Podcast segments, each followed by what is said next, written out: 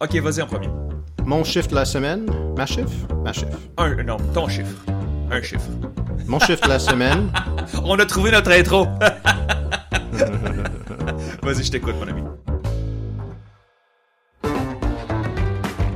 Bonjour à tous et à toutes, bienvenue à ce nouvel épisode du balado Les chiffres. Je m'appelle Philippe Gifournier de Québec 125 du magazine L'actualité et je suis avec mon compagnon pour ce balado, Éric Grenier du blog politique TheRit.ca. Bonjour Éric, comment vas-tu? Ça va très bien. Et toi, Philippe, euh, comment ça va? C'est un, un semaine avec plusieurs élections ou une semaine très chargée en effet, élection partielle dans Jean Talon, élection générale au Manitoba, beaucoup de sondages, beaucoup de sujets euh, et beaucoup de chiffres à décortiquer pour toi et moi. Mais je pense que Eric, nous n'avons pas vraiment le choix de commencer avec Jean Talon. Euh, une élection, une victoire sans équivoque pour le Parti québécois, 23 points d'avance sur la CAQ. Même les péquistes à qui j'ai discuté n'avaient pas vu une telle victoire. Ils étaient optimistes, mais pas par, par telle, une telle marge. Euh, quelles sont tes impressions initiales lorsque tu as regardé les résultats lundi soir dans Jean Talon? Vraiment, c'était le, résultat pour le Parti québécois parce que moi, j'ai pensé que c'était le PQ qui était le favori dans ce, ce course, mais de la gagner par 23 points avec 44% de la vote, euh, ça, c'était étonnant parce que moi, j'étais pas euh, là au début de le, le, compte. J'ai juste regardé après comme le moitié des votes étaient comptés et j'étais comme un peu bouleversé de voir un chiffre comme ça pour le, le PQ. Toi? Eh ben moi j'ai regardé du tout début et dès la première boîte de scrutin, le PQ avait une avance énorme et on s'était dit ok bon ils ont pris une boîte de scrutin dans un dans un quartier plus péquiste et non finalement c'est euh, je, je, une de mes prédictions de avant l'élection dans Jean Talon, c'était que peu importe le résultat, on allait probablement s'emballer. On dit en anglais overreact. On allait hmm. s'emballer sur les résultats. Qu'est-ce que ça va vouloir dire pour telle et telle formation? Euh, cependant, lorsqu'on voit un tel résultat et les sondages que nous avons eus avant la partielle, les sondages nationaux qui avaient des échantillons régionaux, euh, nous faisaient sourciller. Le, PQ qui mène à Québec, ça fait plusieurs fois qu'on discute de ça ensemble, Eric. Euh, c'est étrange pour moi que je répète, j'ai grandi à Québec et le PQ qui gagne à Québec, que c'est quoi, on est de retour dans les années 90 et donc c'est euh, c'était un choc et on voit que le résultat ben, confirme les tendances observées dans les sondages. Il y a plusieurs électeurs dans Jean Talon, mais aussi dans la grande région de Québec, déçus par la CAQ, qui pour l'instant parquent leur vote au PQ en, espérant de se chercher une alternative. Et la qualité des candidats, je pense aussi, est importante dans une, dans une élection partielle.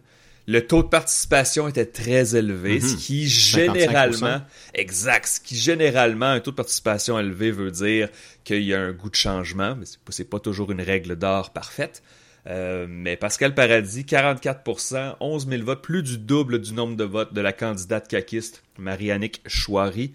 Euh, est-ce que tu as regardé le, le, le speech, mais aussi le, langage corporel de François Legault après la défaite. Euh, il, ça a été dur pour la CAQ ce soir-là.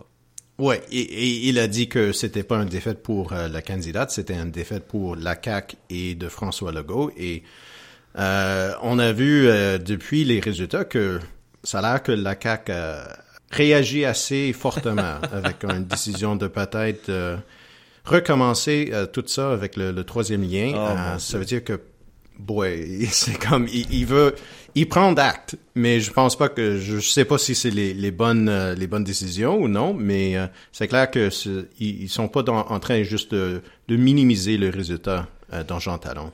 Ce qui est aussi intéressant, c'est que François Legault qui dit oh, on va peut-être reconsidérer le troisième lien, on va écouter la population. Je, je n'ai pas encore vu d'opinion d'analystes sérieux qui, trouvent que politiquement, je parle seulement politiquement, que c'est une bonne idée.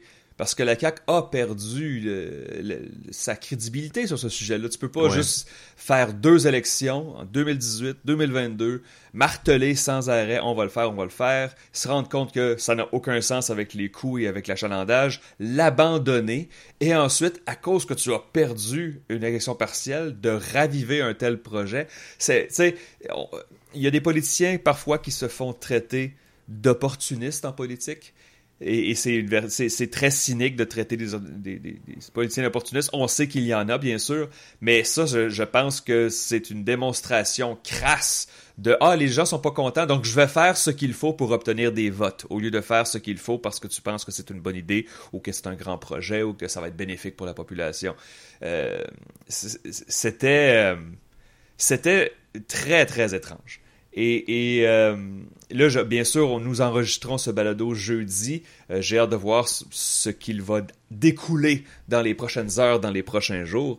Mais euh, est-ce que tu crois, Eric, que cette victoire du PQ pourrait faire boule de neige?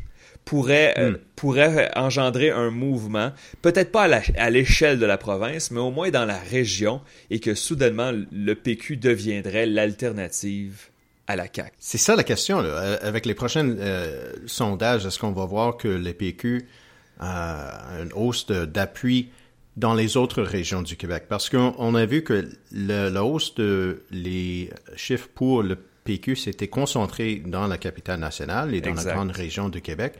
Et donc, c'était lié à toute cette décision autour de le troisième lien et pas nécessairement parce que les gens du Québec voulaient cette Troisième lien, c'était parce que c'était euh, euh, ils ont régné leurs promesses et c'était un ton, une arrogance peut-être à côté de la CAQ. Ce résultat-là, c'est vraiment, pour moi, c'est plutôt un, résultat anti-caquiste et pas vraiment pro-Parti québécois. Mais il y a cette tendance, on, a vu ça dans les autres partiels au Québec et on a vu ça dans les autres élections euh, ailleurs au, Canada. les gens aiment un gagnant. Oui. Et, mais les, les prochains sondages, si c'est comme 40% pour le Parti québécois à Québec, mais c'est toujours 20%, 25% dans les régions, 20% dans la région de, de, de Montréal, c'est là pour le Parti québécois le futur. C'est pas vraiment de, gagner cinq sièges à Québec qui va former, qui va changer toutes les choses pour Paul Saint-Pierre Plamondon. C'est vrai, euh, je suis d'accord, mais c'est sûr que pour le Parti québécois, je veux dire, euh, ils vont prendre n'importe quel gain. Ben oui. non, mais dans le sens que, dans le sens que, euh, tu sais, je veux dire, je sais qu'ils se bombent le torse présentement et je les comprends. Si j'étais à leur place, une grosse victoire comme ça, il faut célébrer. Mais il y a quand même 89 députés caquistes et 4 députés euh, mais pour revenir aux chiffres, Eric, justement, j'ai le sondage léger qui a été publié avant la partielle. En effet, le PQ première place à Québec. Mais dans le Grand Montréal, 16 points de recul par rapport à la CAC. On peut imaginer que et la CAC et le PQ sont plutôt bas sur l'île de Montréal. Donc ça veut dire que la CAC domine encore le 4-5-0.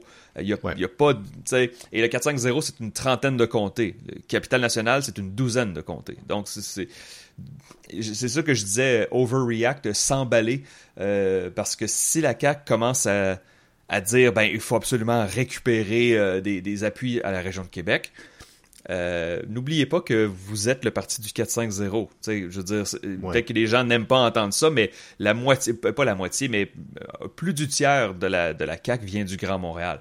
Je pense que des fois, il faut en politique, il faut juste accepter une défaite et tourner la page et continuer. J'ai hâte de voir si les, les, les, les effets post-Jean Talon vont durer plusieurs semaines. Moi, on, a, on arrive au long, euh, long week-end, longue fin de semaine de l'Action de grâce. Euh, le cycle médiatique change. Est-ce qu'ils vont juste tourner la page? Euh, parce que la CAQ n'est pas en danger pour l'instant. Encore une fois, je regarde les chiffres. On a eu deux sondages la semaine dernière, mentionnez justement. On a eu Léger pour les médias de Québécois. Et on a eu Palace Data, qui est un sondage que j'ai commandé, que j'ai publié euh, dans l'actualité. Euh, les chiffres nationaux, Eric, disaient pas mal la même chose. Il y avait des différences dans, les, dans les chiffres régionaux, mais il faut faire attention avec les sous-échantillons. C'est normal qu'il y ait plus de fluctuations. Le sondage Palace est un sondage téléphonique euh, IVR, donc des appels automatisés. C'est un vrai sondage probabiliste. C'est normal de voir des fluctuations dans les sous-échantillons qui ont une incertitude beaucoup plus élevée. C'est étrange de dire, mais c'est possible pour le CAC de gagner un, autre gouvernement majoritaire sans Québec. Ben c'est pas, oui, ce n'est pas. C'est étrange parce que c'est comme la base qui a commencé tout pour la DQ et, la CAC, mais c'est possible avec euh, des tels chiffres comme ça que le 4-5-0 et les régions, c'est assez pour le CAC. Donc, si le PQ gagne juste à Québec, c'est correct. Probablement, ça va pas, ça va pas être comme ça parce qu'il va avoir des effets dans les autres régions, mais c'est pas comme si la CAC perd la ville de Québec, ils vont perdre le gouvernement. Non, non, non, non, non même pas proche, même pas proche. Euh, je regarde les chiffres de Palace Data parce qu'il y, a un découpage Montréal, euh, l'île de Montréal et les banlieues. Et les banlieues, le PQ était à, je l'ai ici, euh, c'était quand même plutôt serré. C'était 25% dans les banlieues de Montréal, dans le 4-5-0, et la CAQ était à 32. Donc, on a Léger qui avait une plus grande avance dans le 4-5-0 que Palace. Mais il reste que je crois que si le Parti québécois prend cette victoire-là, il se dit attention, on est la marche du pouvoir vers le 2026, ben la marche est encore très grande. Mais on pourrait avoir une stratégie de deux élections. Vous dire, si le PQ devient le deuxième parti, devient l'opposition officielle, là soudainement c'est intéressant. Mais euh, en tout cas, bref, je, pense que c'est rare qu'une élection partielle a des effets durables. Mais nous avons un précédent récent mhm. avec Geneviève Guilbeault en 2017. Elle a gagné Louis Hébert et ensuite euh, la, CAQ a pris les devants dans les sondages et n'a jamais reculé, n'a jamais regardé en arrière jusqu'à sa victoire en 2018.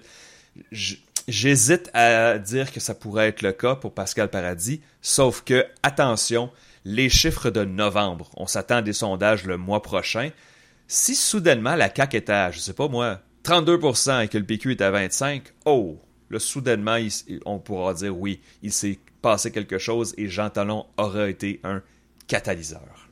Oui, mais trois ans, ça va être, ça va être difficile de maintenir euh, une, quelque chose comme ça pour le Parti québécois, d'être euh, ce, ce, gouvernement en attendant pour trois ans. Euh, ça, c'est beaucoup du temps. Et il y a beaucoup de choses qui pourraient passer entre maintenant et les élections en 2026. Je me dis des fois, Eric, peut-être que c'est plus facile d'être un caucus de trois députés plutôt qu'un caucus de 90 députés. Parce que quand tu es trois députés, tu contrôles le message. Il n'y a pas un tel et un tel qui disent une niaiserie, qui font des gaffes, qui se contredisent. Et jusqu'à maintenant, M. Plamondon a fait un, travail fantastique de profiter de l'exposition médiatique que le PQ aurait dû avoir une faible, euh, euh, euh, juste trois députés, mais en fait, mhm. je me rappelle très bien, il y a dix ans, quand Québec solidaire avait seulement trois députés, ou deux ou trois députés, je me rappelle qu'il y a bien des gens, y compris des péquistes, qui disaient, ben voyons donc, QS sont pas si importants que ça.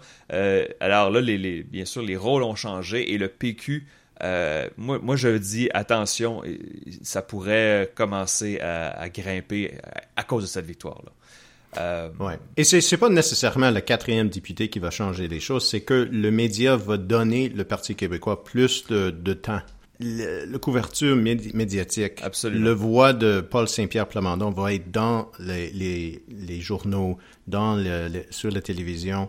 Euh, et dans le passé, peut-être c'était moins le cas. Mais maintenant, c'est comme dans l'imagination de plusieurs Québécois et peut-être euh, les, les journalistes aussi le Parti québécois est le deuxième parti, même si ils sont le quatrième parti dans l'Assemblée nationale. Est-ce qu'il y a vraiment beaucoup de engouement pour, euh, pour entendre Marc Tanguay, euh, même si Marc Tanguay est le chef de l'opposition officielle? Je pense que non. La réponse c'est non, non. Euh, j'aimerais, avant qu'on change de sujet, Eric, quand même regarder le résultat des autres partis. Oui, oui. pour Québec solidaire, le troisième parti à l'Assemblée nationale et le troisième parti de la percée de Jean Talon. Euh, un peu plus de 17% des suffrages. Bien sûr, euh, bon, les chiffres nous montrent que le, son, le, vote étudiant n'a pas sorti. Les étudiants de l'Université Laval qui mhm. habitent la région, le vote des jeunes n'est pas sorti. Euh, mais je ne sais pas ce que tu en penses, mais Québec solidaire doit être extrêmement inquiet de ce résultat-là, même si oui, c'est juste une partielle, il ne faut pas s'emballer, je le répète, mais c'est quand même inquiétant parce que Québec solidaire, euh, jusqu'à récemment, n'avait connu que de la progression. Et là, pour la première fois, Québec solidaire vraiment semble stagner. Et avec des chiffres comme ça, si on extrapole dans la région de Québec, attention, les autres sièges de Québec solidaire, les deux sièges de Québec solidaire à Québec pourraient être en danger. Tachereau était une, circonscription solidement péquiste jusqu'à récemment. Bien sûr, bon, la démographie a un peu changé, mais si j'étais le Parti québécois, je mettrais dans ma mire Jean Lesage et Tachereau, qui sont les deux circonscriptions euh, solidaires de la région de Québec. Oui, et pour euh, Québec solidaire, c'est ils étaient le deuxième parti en 2022 dans ce comté. Et ils n'étaient pas vraiment dans la course. Ils sont baissés de 6 euh, points. Pour Québec solidaire, c'est toujours est-ce qu'ils vont être capables d'être l'alternative au CAC, surtout parmi les francophones? Ouais. Mais c'est comme, c'est impossible d'aller à un autre niveau que euh, les 10 sièges, des 11 sièges, de 18% de la vote peut-être dans les sondages c'est comme c'est impossible pour ce parti-là d'être un parti de 20, 25, 30% de la vote, capable de gagner des sièges qui ne sont pas des, des sièges dans les, les, les centres-villes euh, de Montréal, de Québec, euh, dans les autres grandes villes des, des régions. Parce que c'était, il y avait une opportunité ici. La CAQ n'est pas oh, populaire. Les gens de Jean euh, Talon voulaient un, une autre option. C'était pas parce qu'ils sont soudainement des indépendantistes qui ont voté pour le Parti québécois. mais c'était trop d'aller de la CAQ au QS. Et c'est là le problème. Ils n'ont pas vraiment les mêmes électeurs des bons chiffres pour Québec solidaire dans le dernier sondage léger. 18 dans le Grand Montréal, 20 à Québec, 15 dans le reste du Québec. Mais c'est ça, c'est que les, votes sont répartis. Il n'y a pas de concentration de votes. C'est où la mhm. base? Tu sais, je, me, je me rappelle d'avoir discuté avec euh, des instances euh, à Québec solidaire de c'était quoi le, le chemin vers 20 sièges, par exemple. Et pour te rendre à 20 sièges, tu dois gagner Hall, tu dois gagner Rimouski, tu dois faire plus de percées à Québec, peut-être un deuxième ou un troisième comté euh, dans, l'Estrie et tu dois en gagner encore plus à Montréal. Moi, je pense que, bon, on, discutera de la nouvelle proposition de carte, quoi qu'on l'a fait au dernier balado, mais on va en discuter lorsque la nouvelle carte sera plus détaillée. Je pense qu'il y a des gains potentiels avec la nouvelle carte proposée à Montréal pour QS mais on est quand même rendu à une quinzaine de sièges, on n'est pas rendu à 25 ou 30. Alors que le Parti québécois a un potentiel dans le Bas-Saint-Laurent, la Gaspésie, la Côte-Nord, le Saguenay, je veux dire, il y a plus de potentiel. Jean-Marc Léger disait, le PQ est un vrai parti national, même si ses appuis sont faibles. ses mhm. appuis sont répartis un peu partout. Alors, bien, euh, Et c'est pour ça que le système électoral ne fonctionne pas très bien pour le Parti québécois, parce que s'ils sont à 15 ça va donner 3-4 sièges. Mais s'ils sont à 25 à 30 là, c'est possible de gagner euh, des douzaines, des douzaines de, sièges. Mais pour Québec solidaire, à 20% 25 encore là, c'est probablement 15 sièges, 16, 17. C'est une bonne chose d'être un parti national, mais avec le système on a, des fois, ça, ça, fait du mal euh, aussi. Je, un petit mot par rapport à ça. Euh, encore une fois, il y a eu euh, des réactions à notre balado euh, où est-ce que les gens ont peut-être pensé que j'étais très montréaliste avec mon, discours sur pourquoi les régions comme la Gaspésie devraient avoir deux fois plus de poids par habitant. si je comprends bien la réaction, entre autres, du Parti québécois, c'est que la, la, un scrutin proportionnel n'arrivera jamais. Parce qu'un scrutin proportionnel, ça veut dire que, justement, les régions auraient tout un poids similaire et les électeurs auraient tous un poids similaire. Et donc, euh, c'est un double discours, mais bon, ça, je pense que c'est pour un autre euh, balado. Euh, rapidement, Eric, je pense qu'on n'a pas vraiment le choix de parler des libéraux, mm-hmm. du PLQ. même pas 9% pour Élise Avard-Bernier, la candidate des libéraux dans Jean Talon. Une circonscription, on va le répéter, que les libéraux ont détenu des années 50 avant que la circonscription existe jusqu'en 2019 et aujourd'hui, même pas 10%. Et ça continue pour, pour les libéraux. Je, crois que c'est le pire score pour le Parti libéral dans toute leur histoire à Jean Talon. Ah oui, oui. dans ce secteur de la ville. Euh, et c'est intéressant de voir ça parce que même si on, additionne le, vote pour les conservateurs et la CAQ, donc les votes fédéralistes ou moins pas nationalistes, euh, c'est même pas assez pour gagner cette, euh, cette, euh, cette, partielle.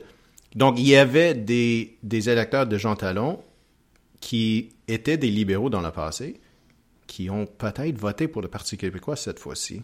Au moins, ils ont resté chez eux, mais c'est intéressant de voir que euh, le PQ et Québec solidaire ensemble sont à 60, plus de 60% de le vote. C'est un comté qui a voté non en 1995.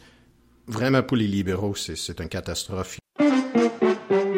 Rapidement, Eric, je pense qu'on n'a pas vraiment le choix de, discuter brièvement de les résultats à l'élection générale au Manitoba. Donc, mardi soir, le NPD de Wab Kenu un membre des Premières Nations qui, euh, était le chef du NPD en 2019 lors de la dernière élection. Il avait perdu. Et cette fois-ci, il l'emporte.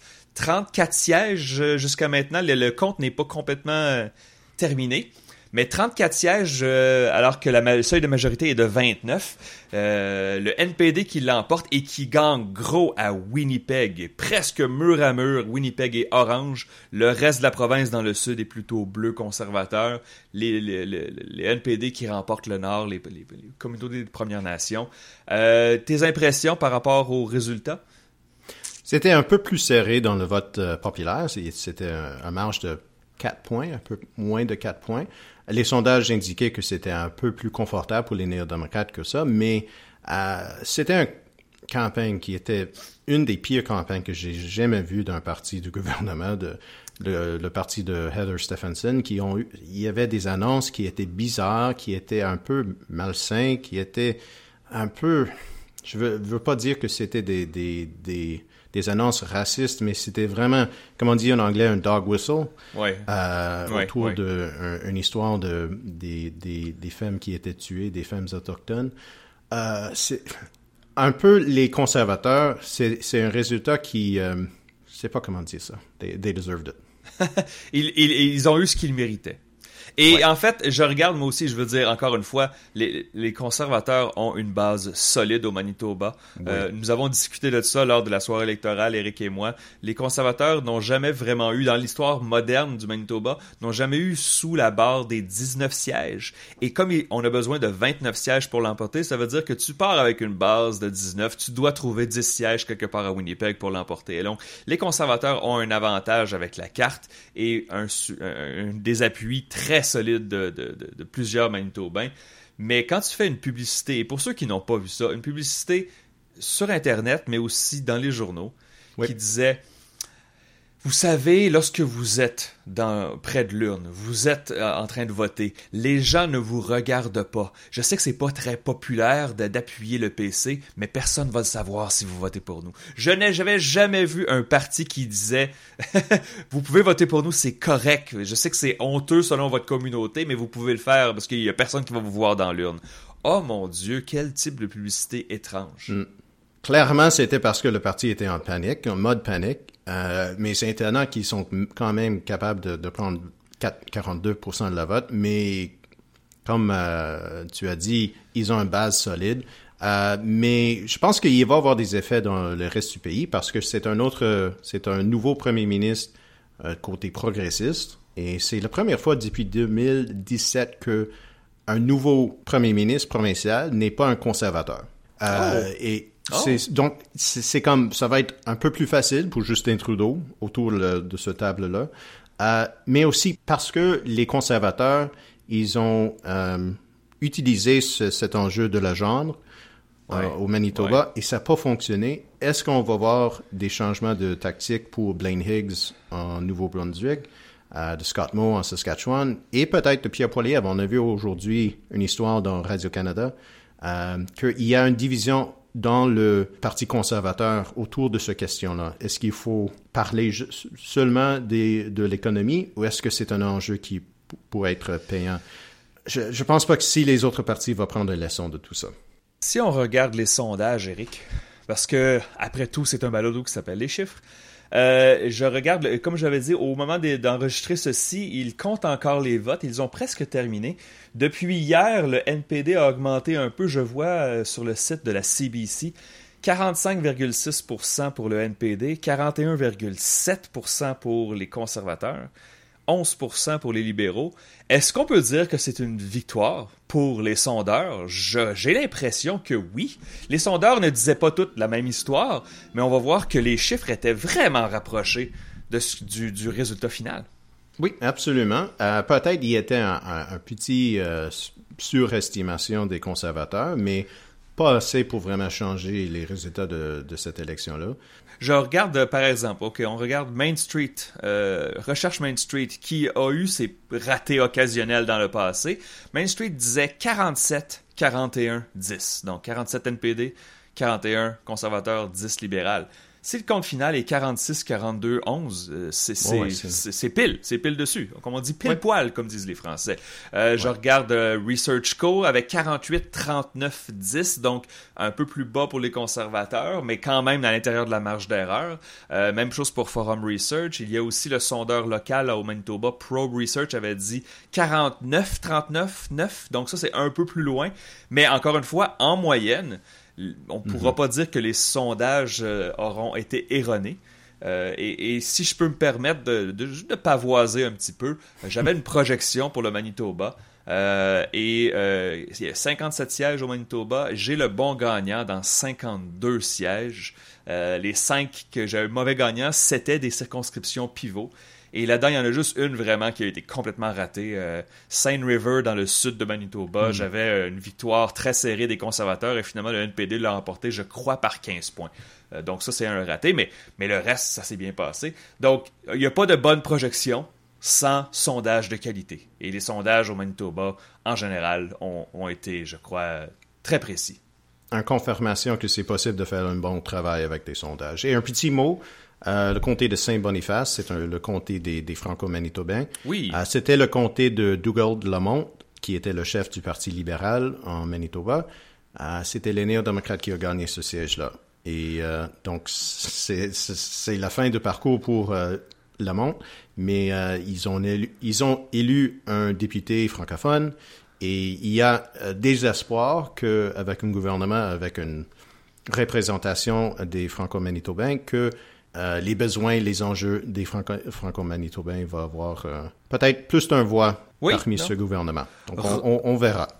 Robert Loisel, le nouveau député de Saint-Boniface au Manitoba, et pas une victoire serrée non plus, hein, par 20 points euh, sur Douglas Lamont. et je vois 28 boîtes sur 29 ont été comptées, donc une victoire sans équivoque du, du, NPD. Et félicitations à monsieur, à monsieur Loisel. Que dirais-tu qu'on réponde aux questions de nos auditeurs?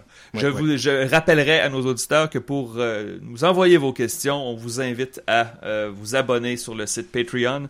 Euh, vous pouvez carrément nous écrire sur, sur Patreon et aussi participer au Discord pour nous poser des questions, nous suggérer des, des, des sujets. Et donc, ben, je vais commencer, si ça te permet. Jay Bird qui demande, selon vous, quelles seraient les répercussions pour le PLQ avec les résultats dans Jean Talon? Pour le moment, est-ce que le PLQ est seulement un parti politique des anglophones et de Montréal? Bien, la réponse de cette dernière portion de cette question-là est oui. Euh, est-ce qu'ils vont avoir des répercussions? On verra. On, a vu, il y avait une histoire que euh, le parti est en train de décider est-ce qu'ils vont avoir un course à la chefferie en 2024 ou est-ce que ça va être en 2025?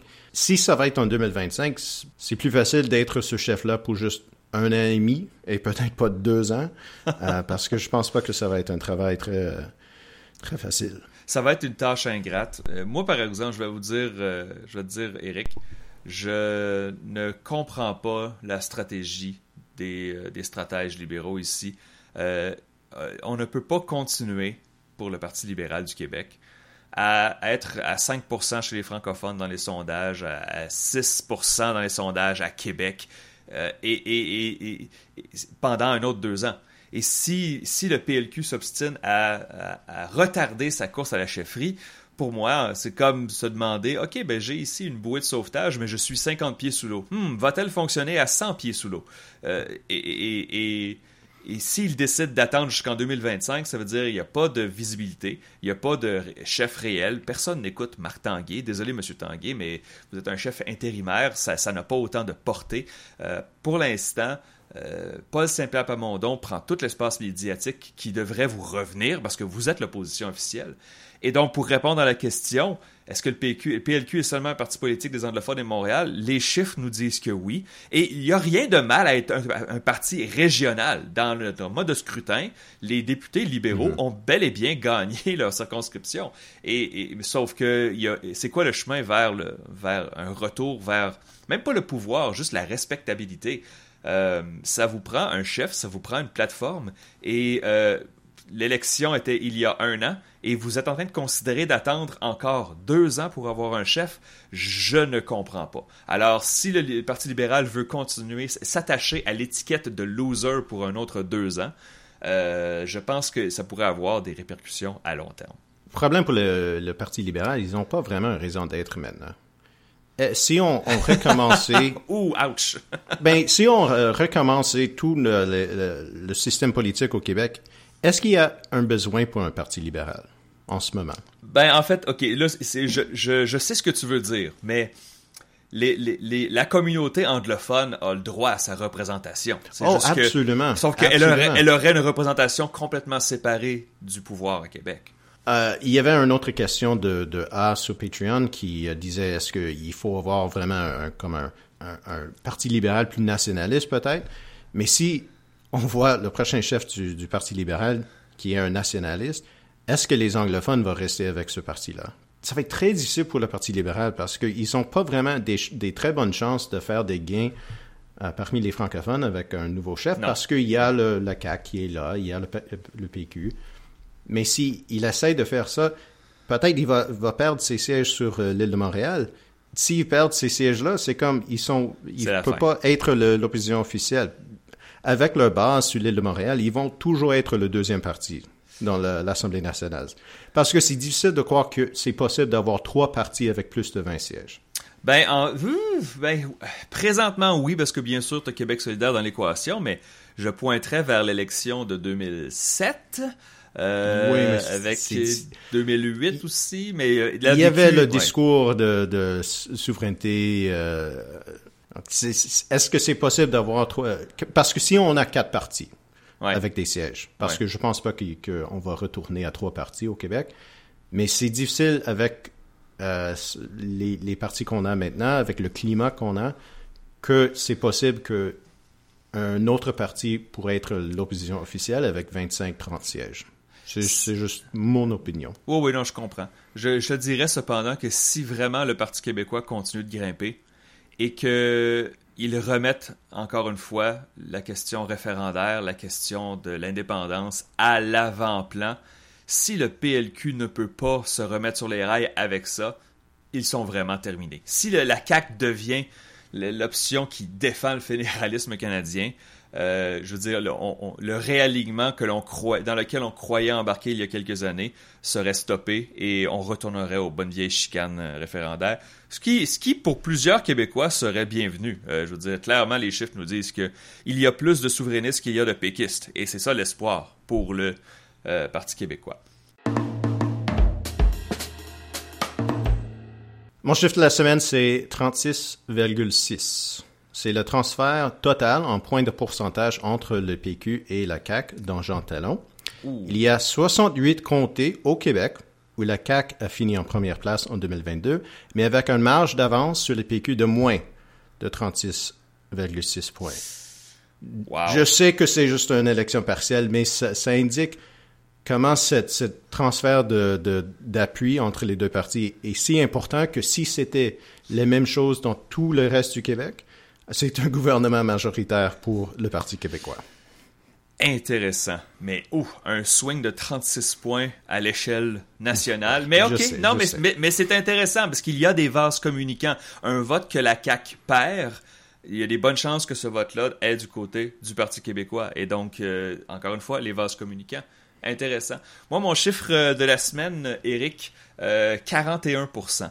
Et je m'explique pour ceux qui écoutent ceci jeudi.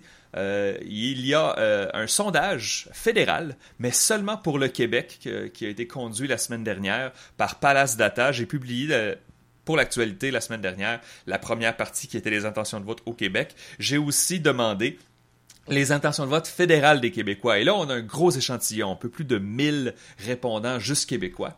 Et euh, les chiffres ne sont pas vraiment étonnants. Ils ressemblent à ce que nous avons vu. 34% pour le Parti libéral, ce qui est un peu élevé.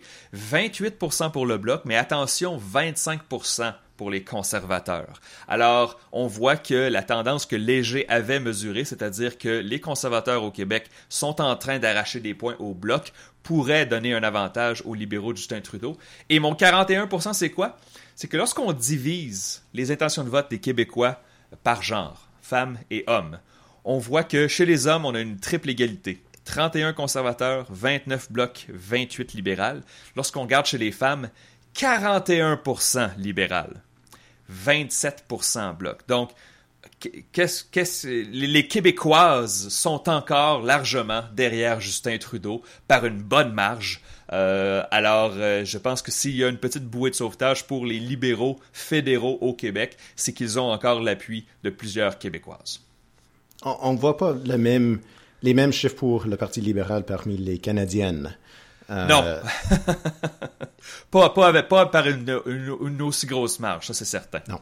Ben, écoutez tout le monde, merci beaucoup d'avoir été à l'écoute pour ce balado Les Chiffres. Si vous voulez avoir un accès hâtif à chaque épisode du balado Les Chiffres et aussi, comme j'ai mentionné tantôt, participer à la page Discord, pour nous envoyer des questions, nous envoyer des suggestions, vous, nous, vous invitons à devenir un abonné sur le site Patreon et vous pouvez accéder à www.leschiffres.ca. Merci beaucoup d'avoir été à l'écoute. Merci beaucoup, Eric. Merci, euh, Philippe. Nous allons être de retour dans deux semaines avec un autre épisode de Les Chiffres. Merci.